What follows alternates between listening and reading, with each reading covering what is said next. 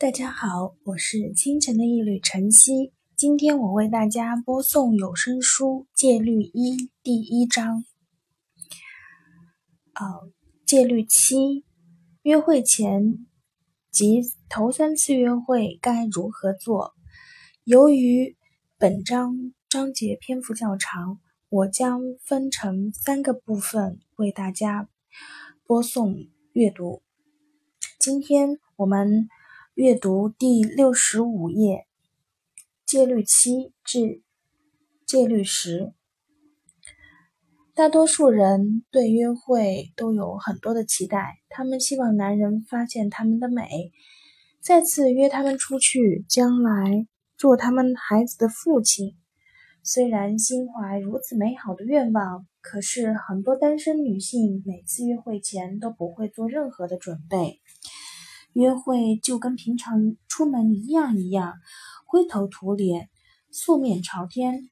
难怪很多人的爱情就在一次次的约会中慢性死亡，皆是因为事先你并没有做好这门功课。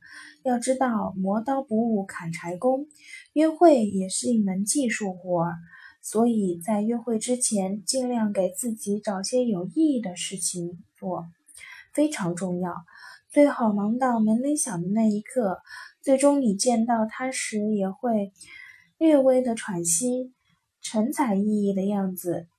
这是一些建议，你可以在约会之前做这些事情：一、消除焦虑情绪，去到健身房锻炼，修修指甲，或者舒舒服服的洗一个热水泡泡浴。买件新衬衣，或者买瓶香水，化个妆，善待自己，小睡一会儿。如果你是那种晚上十点就犯困的人，好好睡一会儿会让你精神饱满。四，去看电影，看喜剧片而不是爱情片，这样你就不会老想着恋爱子这档子事儿了。看看报纸或者看看书也行。如果你成天忙忙碌碌，等到他来接你的时候，你就不会表现出很需要他、很空虚的样子。以下这些事情不能做：不要成天跟你的女性朋友谈论你的约会，说什么你的星座跟他的星座有多匹配，说什么你知道他就是你的真命天子。你不应该老想着约会这事儿。不要你见到你的母亲、祖母或者任何逼迫、盼望你结婚生子的人，带他们在身边可能会让你在约会的时候表现得很着急，有可能在不经意间提到结婚这样的字眼，会对把对方吓得逃之夭夭。不要憧憬你的名字后面加上他的名字出现在婚礼邀请函上。不要想象你们的婚礼片段，甚至蜜月度假，你就不能找点别的事情做吗？如果你跟我们一样，在他们没有来接你之前，肯定也会想过你们之间有多少共同点。或许你在问他的时候，你之前就有想过将来孩子是什么名字。在这种约会之前做白日梦，看似大无伤大雅，其实相当危险。这样做法非常糟糕，恐怕仅次于吃甜品的时候向他示爱。这种平白无故的幻想，可能导致你的渴望永远没法满足，使你期待不切实际的浪漫和激情的场景。到时候，你可能很容易在第一次约会后。说出这种愚蠢的话来。我这儿有两张音乐会的票，如果有可能的话，他到达之前不要去想他。在头三次约会的时候这么做完全没有必要。你可以一直忙到他在楼下打电话的那一刻。头三次约会，你可能。不像认识他很多年一样，告诉他你是怎么样打发时间的，你是做会让你们之间缺乏神秘感。也不要过于严肃，什么事情都想控制他，或者在言行中早早的把自己当成妻子。千万不要提及结婚的字眼，哪怕提到你表哥最近结婚了也不行。事实上，头三次约会你要做的就是到场就行了，放松心情，假装你只是在看某部电影里友情客串的演员，亲切点儿。保持愉快的心情。他开玩笑的时候你就笑，不过不要笑得太夸张。经常保持微笑。你们谈话中断时，不要觉得有义务填补谈话的空隙。总之，所有的事情都应该由他来完成。接你，选择哪间餐馆，开门，为你拉椅子，你始终都要表现得若无其事，像是你已经。约会无数，这些都是再普通不过的事儿。如果你非得想点什么事情，那就想想你那星期跟另外一个男人约会的情形。你应该总是尝试跟别的男人约会，这样就不会在一棵树上吊死了。你必须由你结束约会，尤其是在你喜欢他了的情况下。两个小时后，你可以看看手表，或者到三到四个小时后，你可以轻轻地舒一口气，说：“啊，这次约会挺好的，不过明天我特别忙。至于你要做什么，就不必告诉他了，那并不重要，那不关他的事儿。如果你真的对他有意思，想嫁给他，你们在一起很也很开心。”先结束约会肯定不是那么容易，不过你必须这么做，因为这种欲擒故纵很有用。约会结束的时候，如果他想更多的了解你，完全可以第二天给你打电话，或者送你回家的时候可以再次约你。根据我们的经验，男人在开始的时候希望经常见到你。甚至每天都想见你，但他们可能很快就会对你厌烦。所以，只有循规蹈矩的遵循戒律，他们才会继续迷恋你。第一次约会之后，千万不要邀请他到家里去，毕竟这个时候他仍然是个陌生人，他只能在你家公寓休息室里跟你见面。这不仅可以保证你的安全。而且没有违反戒律，千万不要把他带到公寓，也不要答应去他那儿，这样才会杜绝各种有可能出现的问题。如果这个人是你在酒吧或者聚会上认识的，这些法则同样适用。无论什么理由，都不要上他的车，不要邀请他去公寓，也不要他去住处过夜。这个世界并不安全，安全至上。第二次约会的时候就要自己做好判断。如果你觉得这个男人在一起很舒服，你可以来他，他可以来你的公寓接你。晚上的约会结束前，你也可以邀请他上来去喝一杯。不过，你要是仍然心存疑虑的话，你最好在你们家公寓休息室跟他见面，在那道别遵守规律。女孩不会无辜冒险，不主动先结束约会，就是已经犯下错误了。更要命的是，无故延长约会时间。兰迪在第二次约会时间结束的时候，他建议两个人一起去跳舞。鲍不。不想驳了他的面子，就同意了。但后来他也没有再给他打过电话。兰迪真应该在看完电影后主动结束约会。他觉得让 Bob 见识见识他的舞姿，没有谁能激起他的兴趣，结果反而事与愿违。有的女人延长两次约会的方法是邀请男人到她公寓里喝杯酒。或者喝杯咖啡，千万不要这么做。应该由他主动提出跳舞、喝酒，或者找啡咖啡馆吃甜品，品尝 cappuccino 如果他没有建议这么做，那这样的事情就不会发生。你压根就不用担心怎样调节约会气氛，或者延长约会时间。你只管先行结束约会就行。我们知道这些要求会让你觉得不那么舒服，但你是想要跟他结婚的，对吗？一夜情有什么难的？总之，头三次约会应该有种平淡如水的感觉。你只需好好打扮一番，表现得好点。跟对方道别后就回家，不要投入太多感情，不要花费太多，也不要动太多的心思。你可能会想，这种状态要持续多久？别急嘛，很快就会越来越容易。戒律八：从第四次约会到对方做出承诺时刻，如何表现？头三次约会的时候，你只。要准时赴约，表现得亲切点就行了。第四次约会的时候，你可以稍微把自己的真实一面表现出来，可以谈论你的感受，只要别过分，不要试图扮成心理医生或妈妈的角色，只要展现自己的热情、魅力和充满爱心的一面。如果他的狗或者他支持的球队输了，你得表现出同情心，看着他的眼睛。专心做个好听众，这样就会觉得你知道关心他人。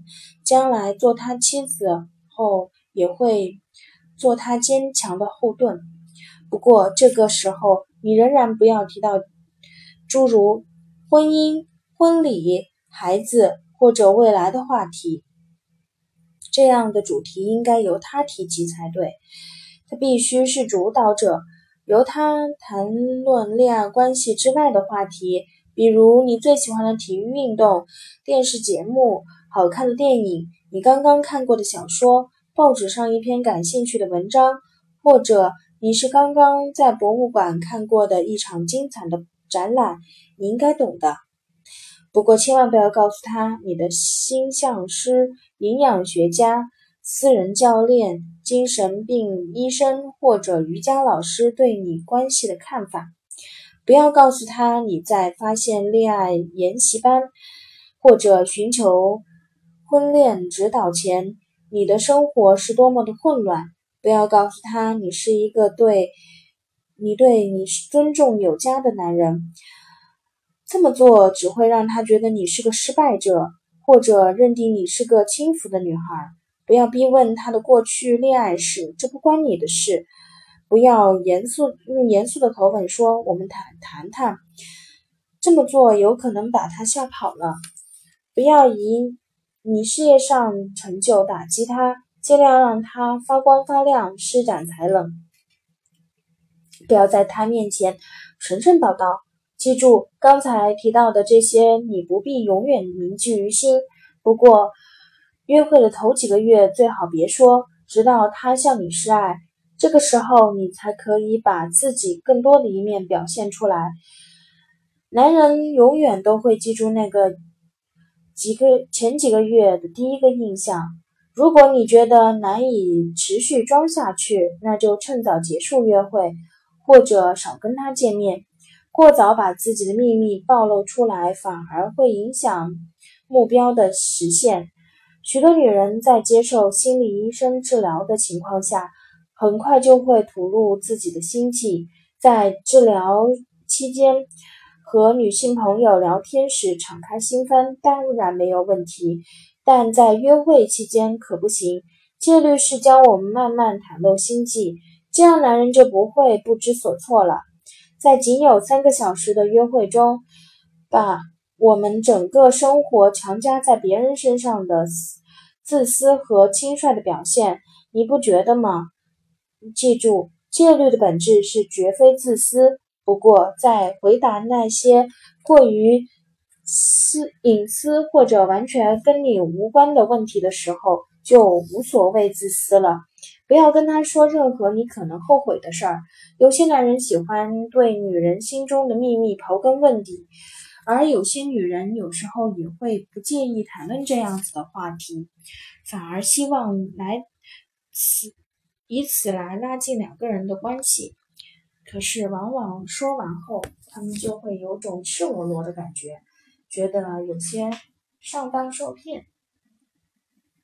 如果对方提出的问题太过隐私，您最好笑着说：“哦，我觉得现在还是不要讨论这个话题为妙。”当然，隐私话题也许会被提及，不过你在回答的时候一定要小心。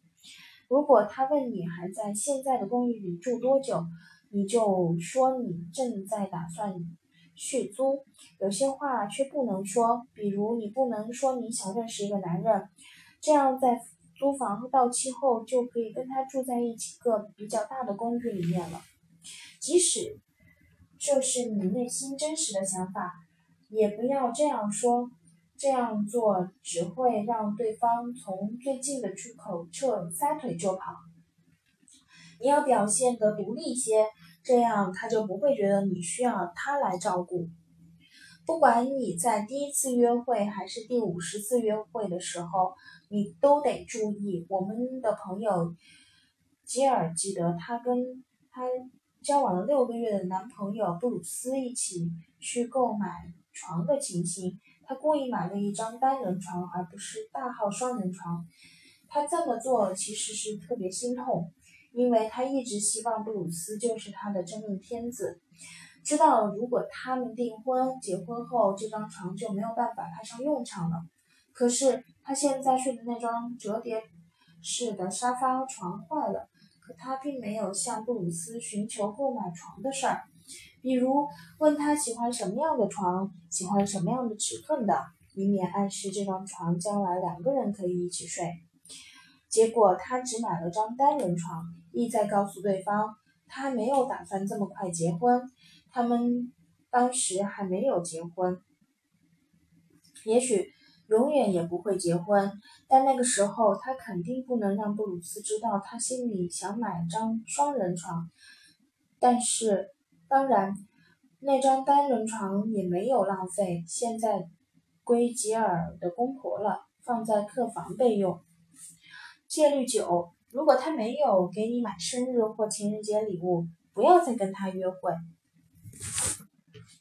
跟男人恋爱的时候，你希望在生日上收到什么礼物呢？首饰当然好啦，但除了首饰外，不少浪漫的礼物都行。不过你千万可别误会，我们可不是叫你把男人当凯子。如果男人真想娶你，他通常会送你首饰，而不是种花的。花里胡哨的，或者是实用的礼物，比如烤箱或者咖啡机。礼物不在多贵重，关键是礼物的种类。一台打字机可能比一副廉价的耳机要贵。又比如，人们可能认为电脑这样的礼物又能表达爱意，又可以花费不菲。但是这样的礼物可能只是一时兴起才送的，而非发自内心，根本不是表达爱意的方式。因此，戒律告诉你，如果在你生日的时候或者在别的重要场合没有收到首饰或者别的浪漫的礼物，这段恋爱你就可以打住了，因为他并不爱你，将来你也甭想得到一件贵重的礼物——婚戒。对于这款。戒律，没有人比苏珊更了解了。她在情人节当天收到了交往了三个月男朋友布莱恩送给她的达芝尼的运动服。我们告诉她，这段感情结束了。她争辩道：“这套衣服差不多要两百美元呢，而且穿着它参加高档乡间俱乐部聚会，感觉特别酷。”但是我们知道，苏珊即使收到糖果或者这样的礼物，也不会比现在的礼物好。为什么？尽管布莱恩的礼物价格不菲，但跟浪漫挨不上边儿。男人恋爱的时候，即便手头拮据，也会送出爱物。那些爱你的男人送出的花呀、首饰呀、给你写的诗呀，或者周末陪你去乡间旅行啊。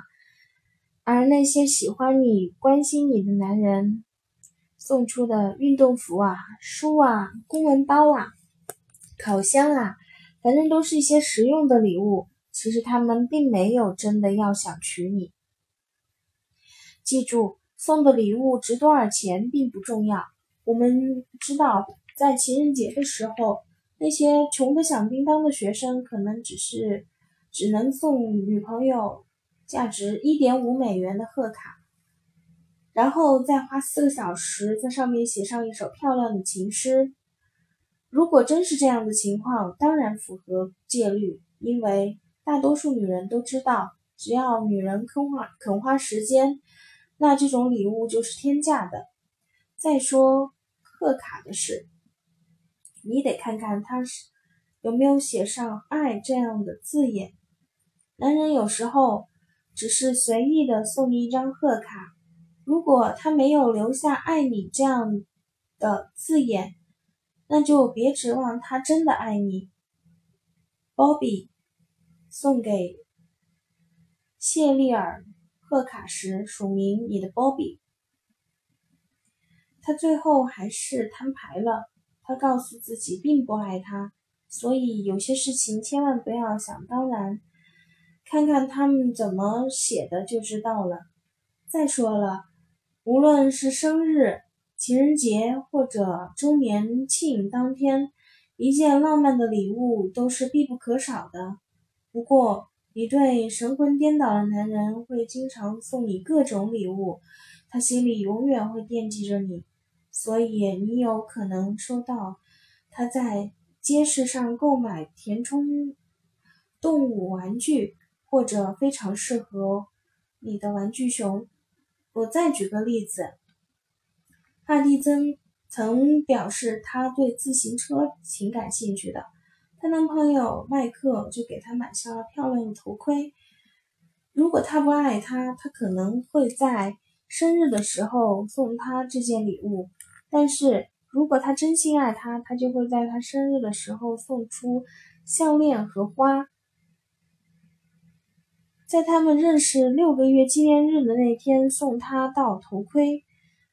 当你收到礼物的时候，反应千万不要过度。罗莉跟凯文第三次约会时收到对方的玫瑰，他欣喜若狂。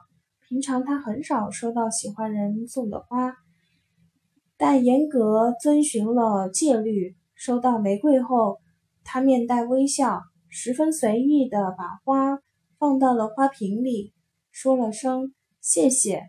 一般来说，如果男人爱上了你，会挖空心思的送你东西，无论什么都愿意，这就是戒律。如果你们在餐馆吃饭的时候杯子空了，你会立即倒水，或者催促侍应，叫他们帮你倒水。如果在电影院的时候看不到荧幕，他会叫五个人挪动位置，给你找另外一个位置。如果他发现你的包里在找笔，他会马上把他的笔借给你，叫你尽管拿去用。通常来说，他会时刻注意你身边发生的事情。当然，那些糗事他可能不会放在心上。比如，如果你胖了十磅，他不会觉得你胖了，反而觉得你很可爱。但是，如果你女性朋友的身材跟你一样，她反而觉得你胖。但男人不爱你的时候，他绝不会留意你，即使注意你，也是你身上的缺点。比如，他可能会说：“你减减肥，我就带你去度假。”你可能会觉得应该想方设法的赢取他的爱，这就不是戒律了，这是一种有条件的爱。你我们不鼓励这种。我们再说一遍，这么做并不是让你做拜金女郎，也不是让你做一个无时无刻不被男人宠着的公主，但这么做可以判断男人是否真的爱你。如果他没有这么做，那你就千万别在一棵树上吊死。如果你最后嫁给了一个生日时送你公文包，而不是手镯作为生日礼物的人，你将来一辈子可能就会收到一些尽管实用却全无爱意的礼物。有些礼物还可以看出他对你的态度，比如食品加工器这样的东西。到时候你可以可能会花花上几千美元去咨询心理医生，试图弄清楚你的婚姻怎么全无浪漫可言。戒律十：一个星期见面不要超过两次。通常来说，大多数男人比女人更快坠入爱河，当然，他们抽离身、抽身而出的速度比女人快。恋爱初始，他们通常希望在一个星期里跟你见两三次，有的甚至希望每天能见到你。如果把你把持不住，每次都跟他们见面，最后他们就会失去性耐心，动不动发脾气，到时候再也不打电话给你了。有时候他们会表现得喜怒无常，或许会说：“呃，我再也不知道。”怎么了？我最近这边事儿挺多的。如果你不想一下子给男人很多压力，开始约会一两个月，一个星期见面最好不要超过两次，让他觉得你另有安排，让他觉得你还有你还是有备胎，他不是你生活中唯一的男人，或者唯一感兴趣的人。我们有时候会听到有人说，他认识了一个特别好的男人，每天都跟他黏在一起。我们会想，哎呀，这样子会不会有好结果？是不会有好结果的。女人在谈恋爱的时候应该不急不躁，千万别指望男人这么做。我们知道这事儿很虐心。如果遇见一个彼此互相倾心的男人，你无法无时无刻不想见到他，这也是人之常情。你想了解他的一切，比如他最喜欢什么颜色，他过去的情史，他早上喜欢吃什么，等等等等。所以，如果他一口气邀请你星期六晚上外出，星期天早上一起吃早午餐，星期一晚上又一起吃晚饭，然后一起看电影。你肯定把持不住，但是女生在这个时候一定要让他们吃闭门羹才好，不要让他觉得那么容易见到你。男人喜欢体育运动，喜欢玩游戏，比如足球啦、网球啦、玩二十一点啦、玩扑克牌啦，因为他们喜欢挑战。既然如此，那就让他们挑战好了。别忘了，戒律也不是一成不变。在头几个月的约会中，你一个星期跟他见一次面，而到了第二个月，你就可以跟他见两三次了。到了第三个月，你就可以见三四次了。但是在订婚之前，每天都想见到你，那就得把你娶回家，即便你得。多花点时间再跟他在一起上，即便你早已在心里认定他就是你的真命天子了，你也得额外表嗯出现约会说不，除非等到他向你求婚的时幸福时刻。